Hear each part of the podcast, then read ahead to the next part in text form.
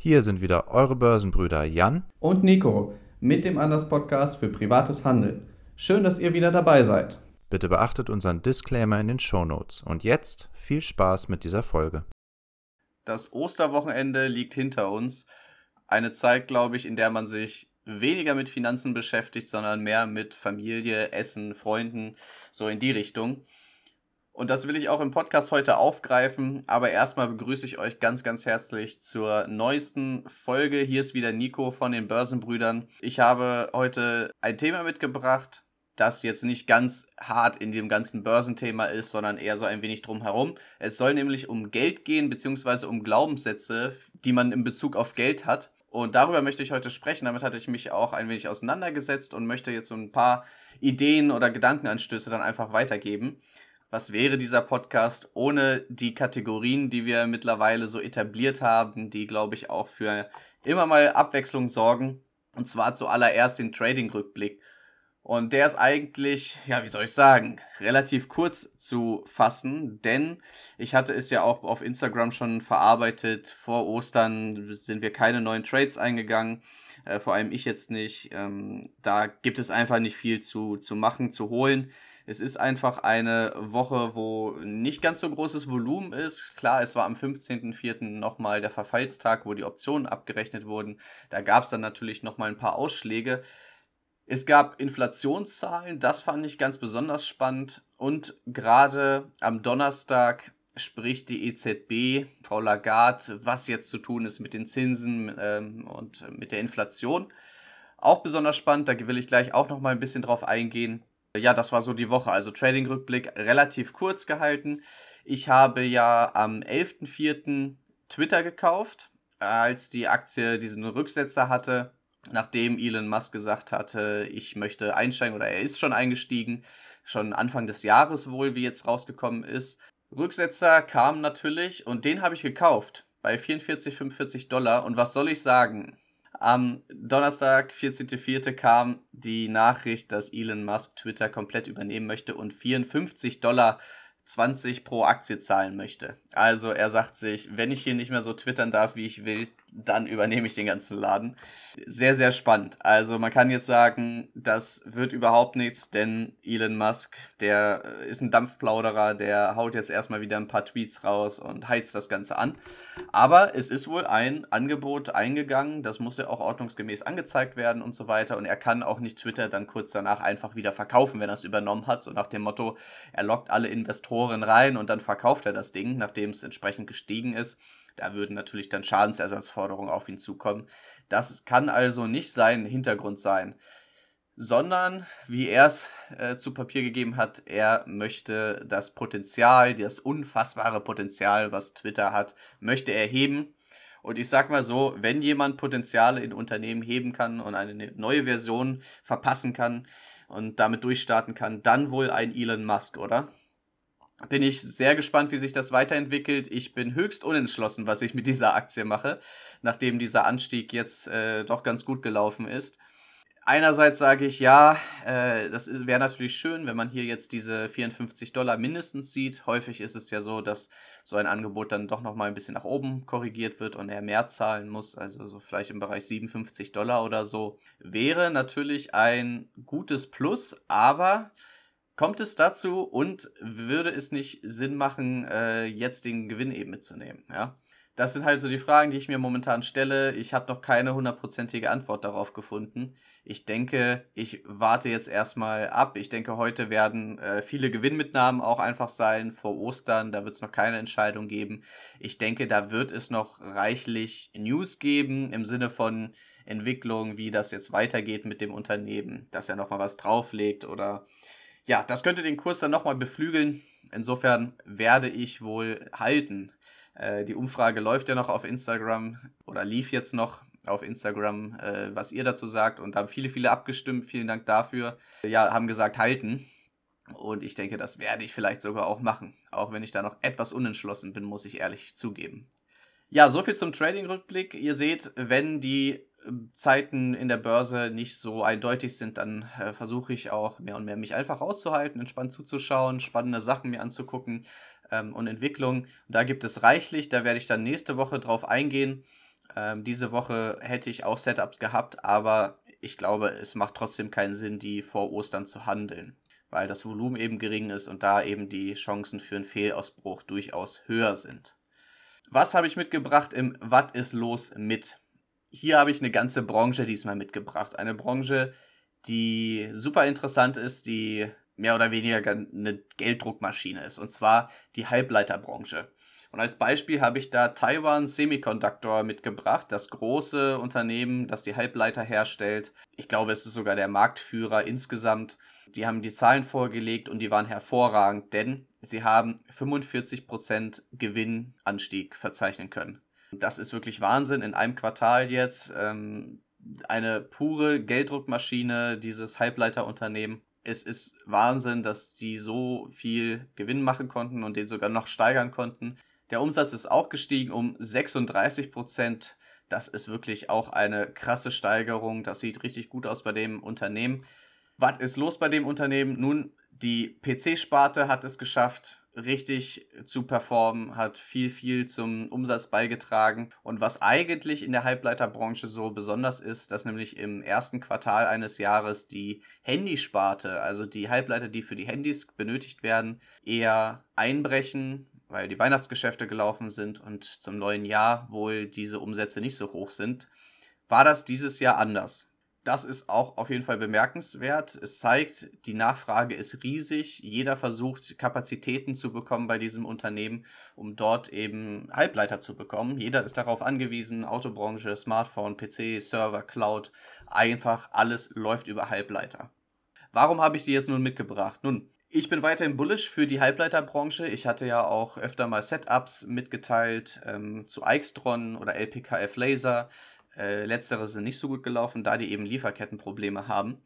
Aber vor allem Aixtron ist ja hervorragend gelaufen. Ähm, 30, über 30 Prozent, glaube ich, seit dem Call, den, den ich irgendwie auf Insta öfter mal an, erwähnt hatte. Das ist auch wunderbar gelaufen. Die Sache ist nur, es mehren sich so Anzeichen, dass diese Lieferkettenprobleme in ein bis zwei Jahren eben wirklich komplett erledigt sein dürften. Zumindest kommt eine Studie von JP Morgan zu diesem Fazit und die sagen, die Halbleiterbranche könnte sich dem Ende ihres Boomzyklus nähern. Bedeutet, jede Branche hat natürlich auch gewisse Hochzeiten und gewisse Zeiten, wo sie nicht so gefragt ist. JP Morgan sagt eben, also die Bank sagt, dieser Zyklus nähert sich langsam dem Ende gibt dafür mehrere Indikatoren, ja, Nachfrage im Gegensatz zum, zu dem, was angeboten wird, dass irgendwann das ein Ungleichgewicht besteht, nämlich dass die Kapazitäten komplett hochgefahren sind, weil so große Nachfrage besteht und die nicht bedient werden kann. Aber dass dann dieses Ungleichgewicht dann eben kommt, weil irgendwann sind die nachfragenden Unternehmen versorgt mit Halbleitern, sie haben regelmäßige äh, Lieferungen und brauchen dann nicht mehr so diese äh, extrem Anzahl an Halbleitern, weil eben die Nachfrage nachgelassen hat. Denn wenn beispielsweise viele umgestiegen sind, jetzt smartphone-technisch oder auch servertechnisch, äh, bis dann wieder die nächste äh, Welle kommt, in Anführungsstrichen, das, das dürfte dann etwas dauern. Auch in der Autobranche, wenn man dann erstmal die Halbleiter gesichert hat, braucht man ja nicht äh, noch weiter nachbestellen und sich diese ganzen Kapazitäten zu sichern. Also es hängt viel mit den Lieferkettenproblemen zusammen, was wiederum auch mit der Inflation zusammenhängt, aber das würde jetzt zu weit führen. Auf jeden Fall der Hinweis oder zumindest der Gedanke, dass die Halbleiterbranche auch keine Branche ist, die ewig gut weiterlaufen könnte. Äh, das hat man jetzt vielleicht auch schon bei Nvidia gesehen, die sind ja relativ stark eingebrochen und auch andere Werte in dem Bereich. Die Börse handelt ja eben die Zukunft, was heißen soll, irgendwann werden auch hier Gewinnmitnahmen stattfinden. Die Branche wird irgendwann eben auch nicht mehr in das in dem Fokus stehen, wie es jetzt der Fall ist. Und dann werden Investoren eben auch ihre Gelder abziehen und in neue Branchen investieren. Das Ganze bedeutet natürlich nicht jetzt Halbleiteraktien rausschmeißen. Wie gesagt, ich selber bin auch noch äh, bullish eingestellt für diese Branche. Ich glaube, dass man da immer noch sehr gute Gewinne erwirtschaften wird und dass das weiterhin Wachstumsgeschäft ist. Aber die Wachstumsraten werden sich jetzt anpassen an die Marktlage und nicht einfach weitergehen, jedes Jahr 30, 40 Prozent. Das sind dann wirklich Ausnahmeerscheinungen und das muss man sich eben bewusst machen, wenn man so eine Aktie hält oder wenn man überlegt, sie zu kaufen dass man einfach schaut, wie waren denn die Umsatzentwicklungen bisher? Äh, spricht vieles dafür, dass das so weitergeht oder spricht einiges dafür, dass eben ein Ende dieses starken Nachfragezyklus äh, ansteht? Wie gesagt, die Börse handelt ja ungefähr die Zukunft von sechs bis ja, vielleicht zwölf Monaten. Soll heißen, es kann auch sein, dass man damit die nächsten Monate und vielleicht sogar mehrere Jahre noch gut fährt, aber sich bewusst machen einfach, hier können auch Gegenbewegungen dann irgendwann einsetzen.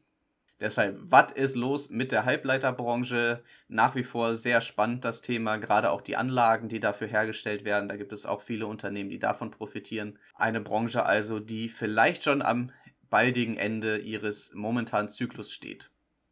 Dann wären wir auch schon beim Hauptthema gelandet und wie ich eingangs gesagt habe, soll es heute ein wenig um das Thema Geld gehen oder auch unsere Beziehung zum Geld.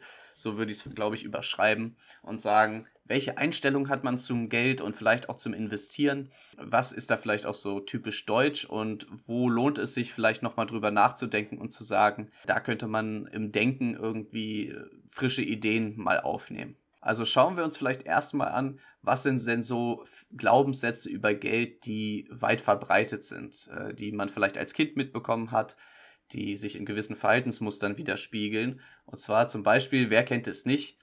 Hier, mein Kind, hast du 50 Mark, kauf dir was Schönes, ja, oder 50 Euro. Äh, Geldgeschenke von Oma und Opa äh, oder von anderen Verwandten, Freunden äh, kennt man natürlich oder hoffentlich.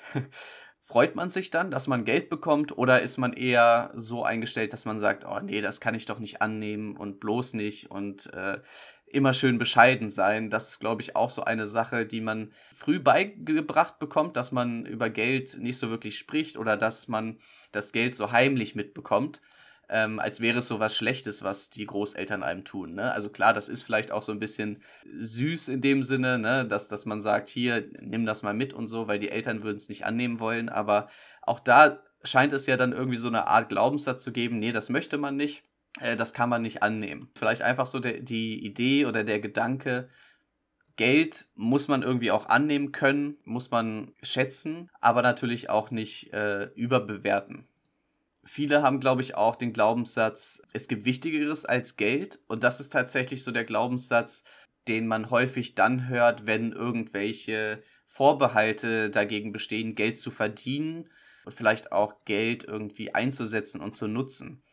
Denn wenn man sagt, ja, es gibt Wichtigeres als, als Geld ähm, oder Hauptsache Gesundheit, da mag vielleicht auch was dran sein natürlich, ne? Klar, äh, wenn man irgendwie nicht gesund ist, bringt einem das nichts. Aber gerade mit Geld kann man ja viel Gutes schaffen, kann man Gesundheit schaffen, kann man ja es so einsetzen, dass man einfach viele, viele Möglichkeiten eben hat. Und also, dass man sich das ermöglicht, was vielleicht dann wichtiger ist als Geld, das kann man sich wiederum durch Geld ermöglichen. Das ist so der Punkt, den ich machen möchte. Nämlich, wer Geld hat, der hat Freiheit, der hat viele Möglichkeiten. Das bedeutet eben, man sollte schon schauen, dass man eben diese äh, gewisse finanzielle Verantwortung natürlich wahrnimmt, aber dadurch äh, sich diese Freiheiten eben auch dann nehmen kann. Gleiches gilt so auch für den Spruch, Geld ist nicht wichtig, ne? Das geht in die gleiche Richtung. Da kann man natürlich sagen, Geld ist wichtig. Also das ist was hundertprozentig Wichtiges, was man im Leben nun mal braucht. Ich glaube, wenn man sagt, Geld ist nicht wichtig, dann mangelt es vielleicht auch häufig einfach an Perspektiven oder an Ideen, an Möglichkeiten, äh, mit dem Geld sinnvoll umzugehen. Und man hat das Gefühl, ich muss es bloß horten. Das ist ja auch so eine Sache in Deutschland. Bloß sparen und das Geld einfach nur behalten, irgendwo hinlegen und warten, dass äh, es ja ausreicht, um dann eine Immobilie zu kaufen. Ich glaube, das ist so ganz, ganz häufig so der Standardfall in Deutschland gerade. Geld einfach irgendwo hinlegen, verbuddeln, vergraben, warten, dass man genug Geld hat, äh, mit Kredit dann am besten natürlich noch, um sich eine Immobilie zu kaufen. Ich glaube, damit beschneidet man sich viele, viele Möglichkeiten, eben wirklich das zu tun, worauf man Lust hat, äh, diese Möglichkeiten zu ergreifen, die einem, so blöd es klingt, aber das Leben halt einfach bieten kann. Dass man sagt, ich möchte so und so leben, ich möchte das und das erreichen, ich möchte das und das schaffen. Dazu benötigt man eben Geld und Geld verdienen ist auch nicht schwierig. Also es, es ist, glaube ich, auch ein Glaubenssatz, der einen beeinflusst, der bei mir auch immer noch eine große Rolle spielt. So, ja, Geld verdienen ist schwierig. Man muss irgendwie ganz, ganz viel dafür leisten oder so. Und ich glaube, gerade in der heutigen Welt gibt es ganz viele Beispiele, dass man auch mit wenig Leistung gut Geld verdienen kann. Und deshalb war das Thema für mich auch sehr herausfordernd, weil ich eben gesagt habe, ich muss schauen, dass ich positiver über das Geldverdienen denke. Dass es nicht ist, ähm, dass es nicht irgendwie Arbeit ist im Sinne von, es ist irgendwas Negatives. Ich muss da jetzt, keine Ahnung, beispielsweise im Büro sitzen oder ich muss auf dem Bau oder ich muss da und da jetzt hinfahren und das und das machen und dann bekomme ich Geld dafür, sondern es muss doch auch Möglichkeiten geben, Geld irgendwie anders zu erwirtschaften und zu erzielen. Ne? Da sind wir dann wieder beim Stichwort passives Einkommen. Wenn man nur sagt, es ist schwierig, Geld zu verdienen und es ist eine Hürde und das geht sowieso nicht und reiche Leute haben halt einfach Glück gehabt. Ich glaube, da verschließt man sich dann eben schon viele Türen und hat dann eben viele Möglichkeiten schon im Vorfeld rausgenommen. Denn wenn ich es dann sowieso nicht ausprobiere, weil ich eben diesen Glaubenssatz habe, ist es schwierig, ist es nicht erreichbar, dann fange ich gar nicht erst an, es zu probieren bestätige meinen Glaubenssatz und die Welt für mich ist in, ist in Ordnung. Gleiches gilt auch beim Trading beispielsweise, beim, beim Investieren. Vielleicht fliegt man am Anfang ein paar Mal auf die Schnauze. Ja, ich schaue da auch ganz besonders auf mich und auf mein Depot, wie es äh, vor allem am Anfang gelaufen ist. Erst sehr gut und dann hat man so Phasen, wo man einfach völlig risikolos gehandelt hat und äh, ohne Weitsicht, gerade am Anfang eben. Und dann denkt man sich auch so, ja, das funktioniert nicht, das ist nicht möglich. Aber wenn man sich dann wirklich ähm, hinsetzt und sagt, gut, äh, woran hat es gelegen, was kann ich ändern, dann wird man vielleicht erkennen, Mensch, es ist eigentlich einfach, aber man muss natürlich gewisse Regeln beim Traden beispielsweise dann äh, befolgen. Wenn ich aber im Vorfeld sage, nee, das ist schwierig, das ist Kacke oder Finanzen machen mir grundsätzlich keinen Spaß, dann beschneidet man sich eben dieser Möglichkeiten und auch der Möglichkeit, dass es doch etwas Positives für einen bereithält. Auch für Gehaltsverhandlungen ist es, glaube ich, unfassbar wichtig, seine Glaubenssätze zum Geld zu hinterfragen. Ich im öffentlichen Dienst kann dazu der, aus praktischer Perspektive wenig sagen, denn bei uns gibt es sowas wie Gehaltsverhandlungen nicht, leider nicht oder zum Glück nicht. Das weiß ich gar nicht so hundertprozentig. Es gibt sie auf jeden Fall nicht. Soll heißen, wenn ich nämlich über mich selber schon oder über Geld an sich negativ denke und sage, nee, so viel Geld ist äh, meine Leistung nicht wert oder ich vielleicht nicht wert, kann es natürlich auch dazu führen, ganz unbewusst, dass man in Gehaltsverhandlungen auch entsprechend auftritt. Ähm, ich glaube, viele könnten da eher noch eine Spur sagen, nee, ich leiste gute Arbeit und ich möchte dafür auch so und so entlohnt werden. Und das ist auch nicht frech gegenüber dem Arbeitgeber oder so, sondern das hat einfach etwas damit zu tun, äh, was ich leiste und ob ich ein Unbehagen empfinde, wenn ich auch mehr Geld bekomme, vielleicht sogar mehr als ich leiste. Äh, wenn ich da nämlich schon dann das Unbehagen habe und sage, ah nee, äh, das ist doch zu viel eigentlich und ich darf nicht so viel verdienen, dann spiegelt sich das da natürlich auch wieder. Sondern wenn man den positiven Glaubenssatz verinnerlicht, ich verdiene das Beste oder ich darf viel verdienen, dann ist man, glaube ich, schon in so einer Situation ganz anders im Auftreten. Gerade in Deutschland wird ja das Geldverdienen überhaupt nicht beigebracht und auch nicht mit Geld umzugehen, von investieren mal ganz zu schweigen. Und ich glaube, das ist eines der größten Probleme, ähm, die sich gesellschaftlich tatsächlich auch niedergeschlagen haben.